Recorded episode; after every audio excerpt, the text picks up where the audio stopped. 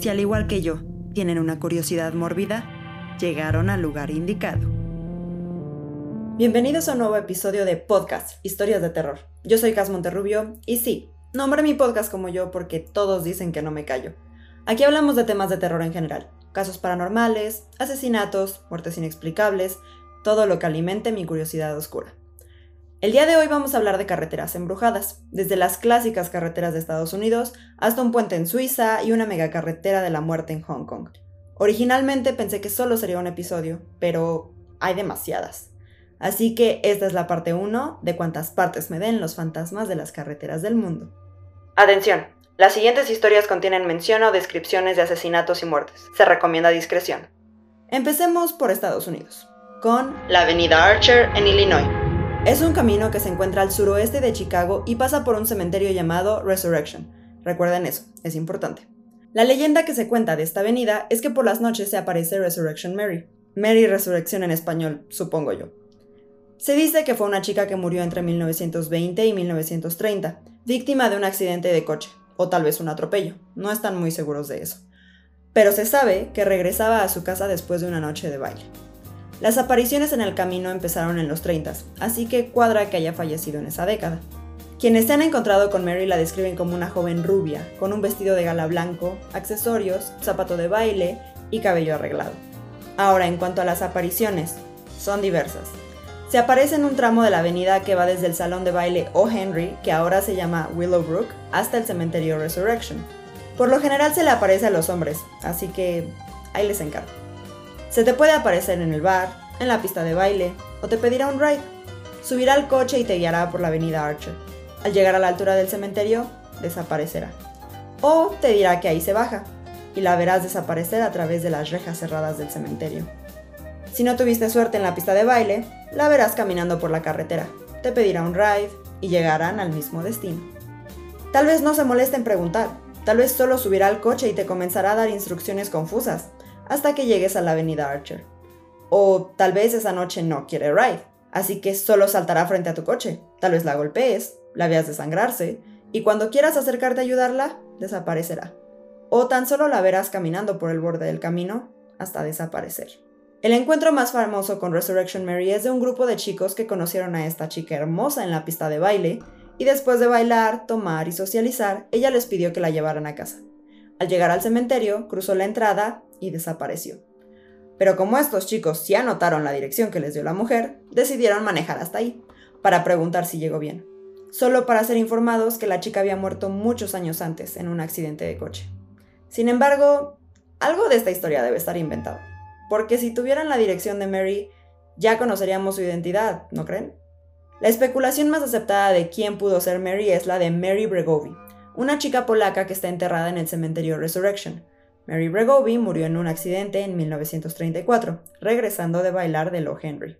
En los años 80, su amiga, Vern Rutkowski, se enteró que relacionaban a su amiga con el fantasma, así que decidió contar la historia de cómo murió. Un día, en 1934, las chicas estaban de compras y aceptaron un ride de regreso a sus casas. En el camino, Mary quedó de salir en una cita con los chicos que las llevaron, pero a Vern no le habían caído bien, así que solo Mary fue esa noche.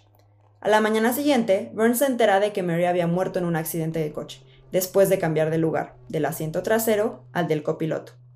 ¿Será por eso que siempre se sube en la parte trasera? A los pocos días es enterrada en el Resurrection.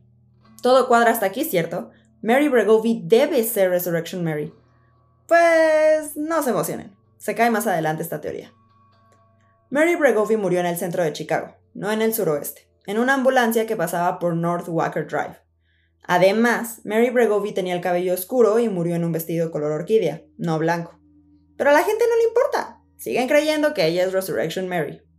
Hay una tradición que me gusta. Es mórbida, pero linda. Hay un bar enfrente del cementerio, llamado Chet's Melody Lounge, donde hay una tradición de cada domingo en la que se toca la balada de Resurrection Mary y se sirve un Bloody Mary al final de la barra para ella, invitándola a tomar un trago. A la fecha nunca ha reclamado el trago, tal vez algún día lo haga. Esta historia me gusta mucho justo por la parte del final. Me gusta mucho que dejan una bebida a ver si algún día se aparece Resurrection Mary. Y también el hecho de que Mary Bregovy podría ser Resurrection Mary, pero las leyendas se distorsionan tanto con el tiempo que puede que ni siquiera haya muerto en Avenida Archer. Eh, bueno, pero no tendría sentido que se aparezca ahí. Puede que no sea entonces. Pero la razón por la que mencionaba esto es por lo del vestido blanco. Siempre todos los fan perdón.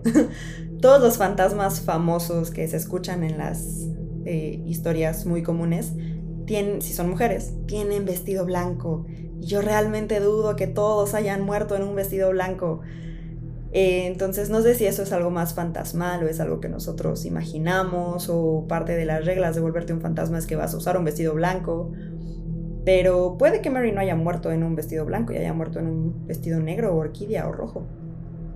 Esta historia me gusta mucho. Pero bueno, la siguiente en la lista es una nacional. Vámonos a la carretera México-Toluca. Específicamente el famosísimo kilómetro 31, donde se dice que ocurren todo tipo de cosas paranormales. El kilómetro 31 se encuentra a la altura del desierto de los leones, en una zona boscosa, para que sea más tenebroso.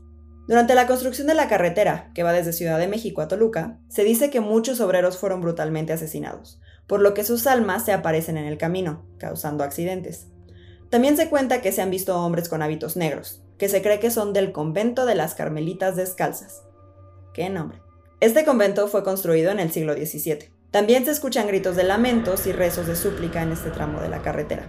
Pero vamos ahora con la historia más famosa, el niño del kilómetro 31. A diferencia de las demás apariciones que parecen ser meramente espíritus residuales, el espíritu del niño sí parece tener intenciones de hacer daño. Se cuenta que este niño murió asesinado, ahogado por su madre. Esa muerte tan brutal no lo deja descansar, por lo que ahora atormenta la carretera. Quienes se han encontrado al niño cuentan que en una curva, un niño se cruza e inevitablemente es atropellado. Incluso dicen que se siente como si el auto chocara contra un cuerpo real. Si el auto no perdió el control y se descarriló, el conductor sale a buscar el cuerpo del niño, no lo encuentra, ni ninguna señal de siquiera haberlo atropellado, y en cambio escuchan pasos al otro lado del coche. Cuando el conductor se mueve hacia donde se escuchan los pasos, se encuentra de frente al niño, pálido y con ojos rojos. El niño se le queda mirando fijamente durante unos instantes y luego desaparece. Después del shock, los conductores inevitablemente se accidentan, pero si no lo hacen, se dice que el niño los atormenta en sus sueños por años. La historia es tan famosa que tiene una película, llamada Kilómetro 31. Yo no la he visto, pero son bienvenidos a hacerlo, o a decirme si está buena. Esta es la única carretera que pude encontrar con mucha descripción de nuestro país. Eh, tenía varias en la lista y ninguna tenía realmente nada, solamente decían, ah, sí, está embrujada. Esta es la única que tenía más descripción y tiene sentido por la historia del niño y que se hiciera una película.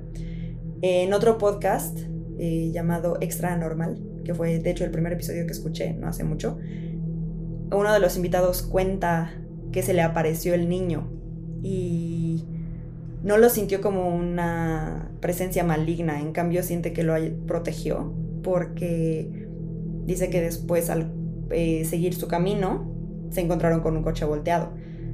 Pero yo me pregunto si no es que el niño quería hacerle lo mismo a ellos, porque la mayoría cuadra, no lo recuerdo exactamente, pero sí mencionan algo como de que el niño se acercó, los vio. Em, está interesante. Nunca he pasado por esa carretera, eh, porque vivo en el estado. Este, no sé siquiera si quisiera hacerlo, tal vez de día, cuando no me, los pueda, no me lo pueda encontrar. Ahora vamos a Europa, a una carretera que puede que sea la más embrujada de esta parte 1. La carretera A75 en Escocia. Es considerada la carretera más embrujada del país, si no es que de todo Gran Bretaña. Es la carretera principal que va hacia el oeste, tiene una longitud de 153.5 kilómetros, conecta la costa sur de Escocia con la frontera de Inglaterra. En, ella se han reportado brujas, fantasmas sin ojos, gente de la Edad Media cargando carretas, criaturas gigantes, muchas cosas. La historia más famosa es de 1962, cuando los hermanos Derek y Norman Ferguson pararon para cargar gasolina de regreso a casa de un viaje. De repente una gallina enorme apareció frente a su coche, desapareciendo justo antes del impacto. Aunque pues esto no evitó que los hermanos volantearan para intentar evitarla. Después de esto, ya asustados, los hermanos dicen haber visto una anciana, con las manos extendidas hacia el frente, gritando, corriendo hacia el coche, para igual desaparecer antes del impacto.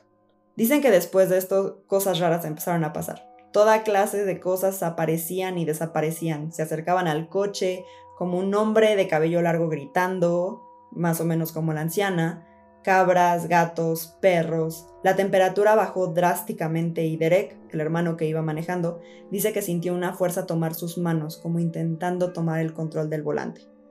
Los hermanos estaban sudando en frío, así que decidieron bajar las ventanas y dicen haber escuchado risas y gritos desde afuera. Si a mí me preguntan, el error estuvo en bajar las ventanas. De pronto el coche empezó a moverse incontrolablemente, como si algo, o todo, hubiera tomado el control del coche y lo estuviera moviendo. Derek no pudo más y se bajó del coche, pero en cuanto bajó, todo se detuvo. Silencio total. Al entrar de vuelta el coche, de nuevo empezó todo.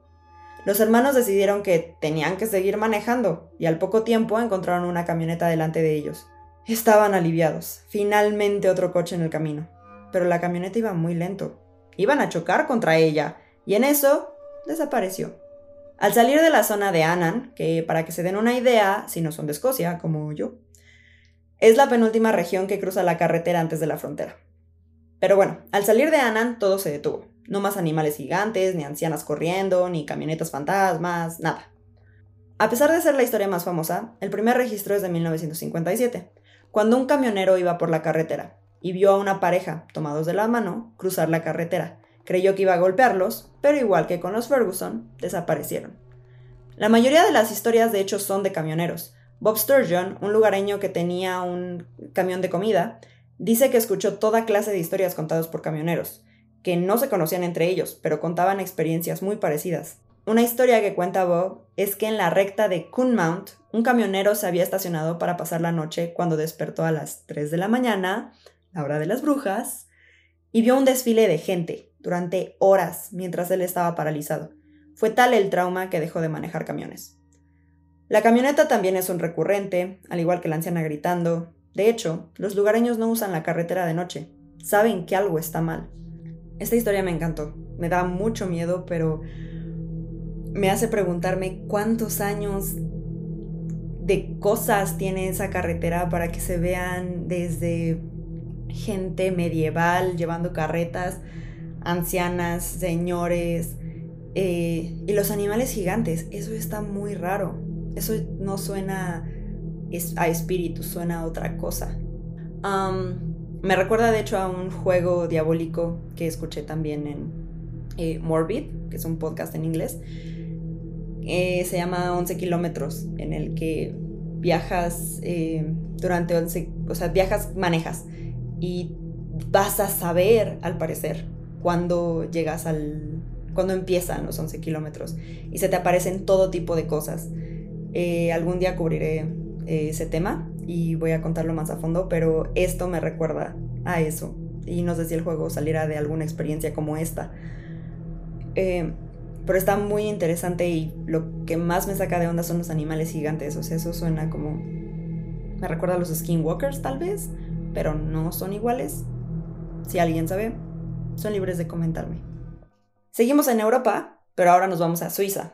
Al túnel Belken, en Basel. Es un túnel que fue inaugurado en 1966. Forma parte de la carretera A2 que va de Basel a Chiasso.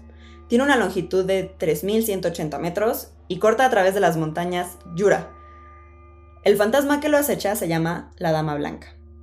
Se cuenta que es una anciana vestida completamente de blanco, que se aparece a la mitad de la carretera, afuera del túnel, y le habla a los conductores. Al igual que Mary, les pide ayuda y sube al coche, pero al pasar el puente, desaparece.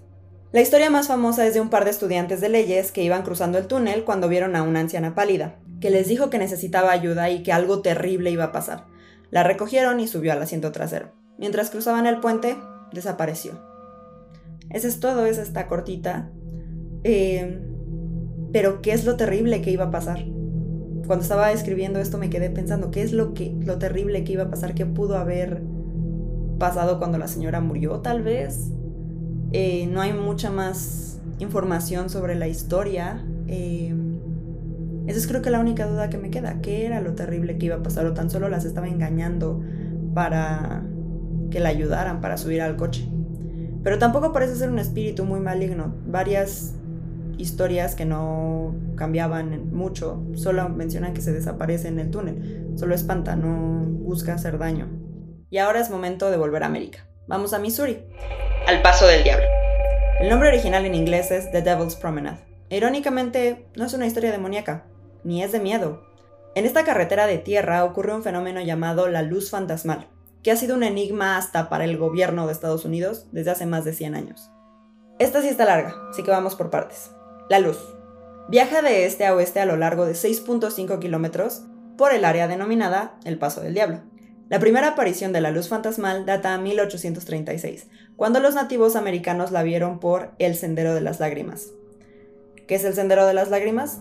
Pues fue una serie de desplazamientos forzados de alrededor de 60.000 nativos americanos, de las llamadas cinco tribus civilizadas, por parte del gobierno americano que ocurrió entre 1830 y 1850.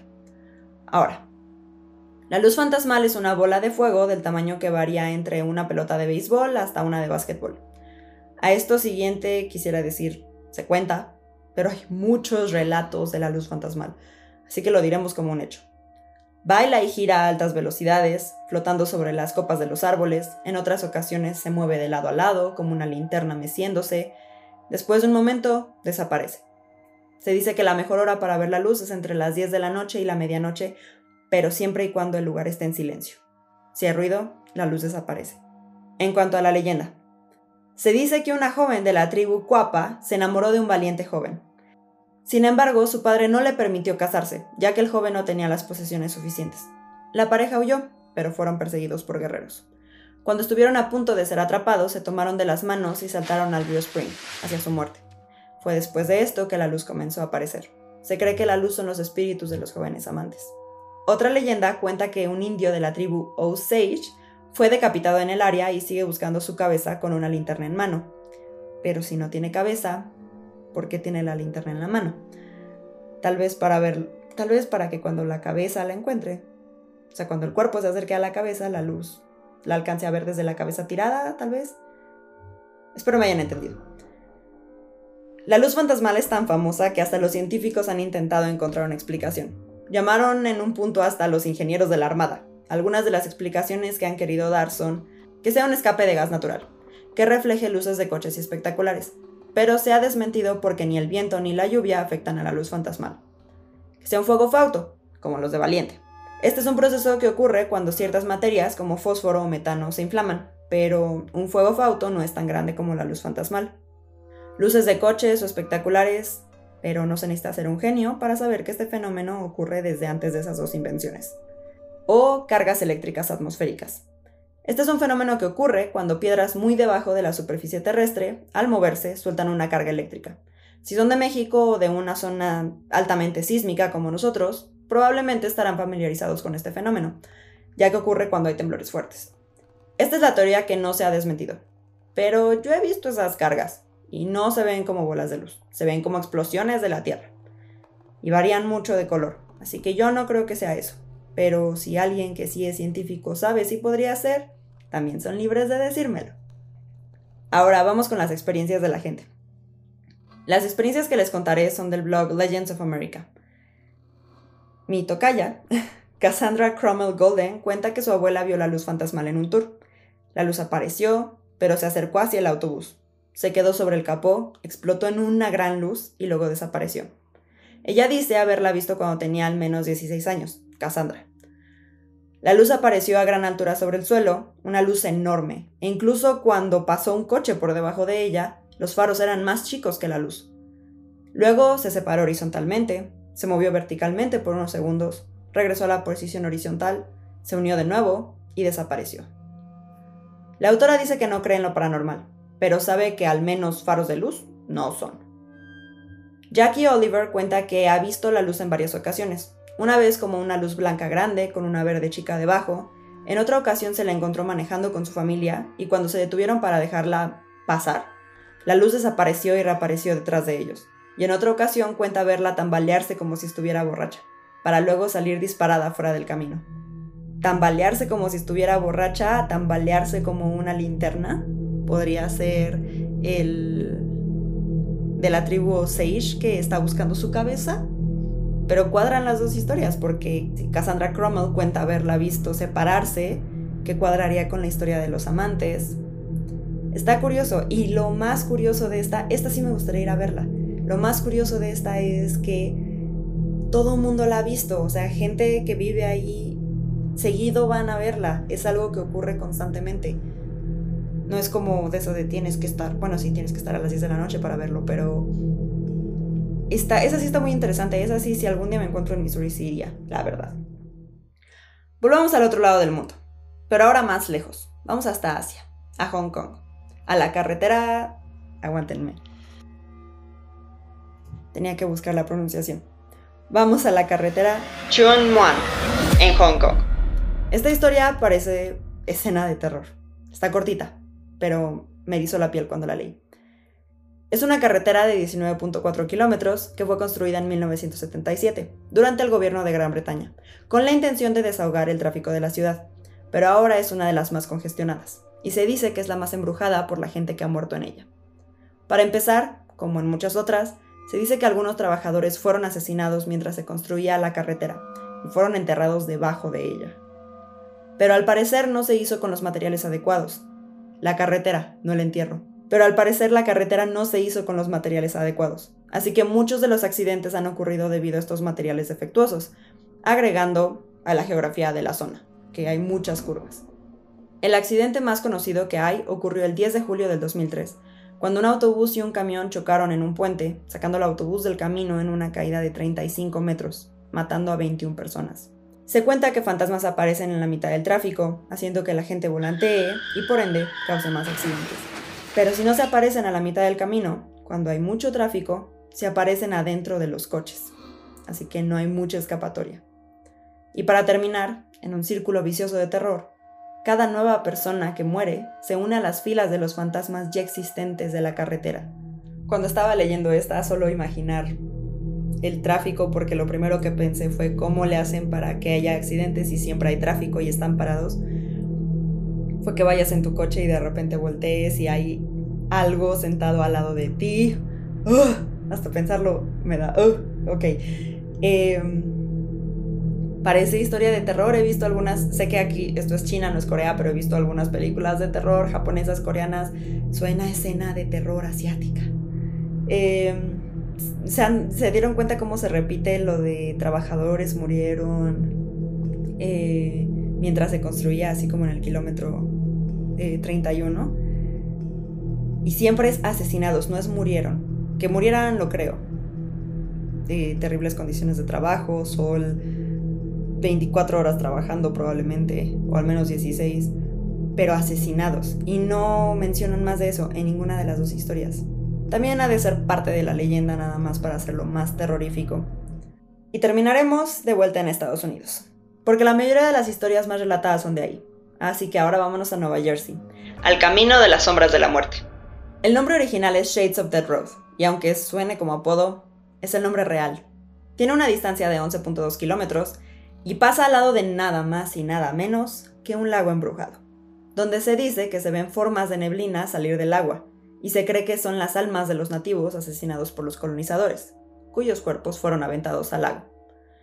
Pero volvamos al camino. ¿De dónde viene el nombre? Hay varias teorías, porque obviamente las hay. En una se dice que los primeros habitantes del área eran usurpadores. Peleaban por mujeres y usualmente terminaban en alguna muerte. Gracias a su reputación fue que se nombró Sombras de la Muerte. Poco a poco estos criminales fueron perdiendo terreno hasta solo quedarse con el camino.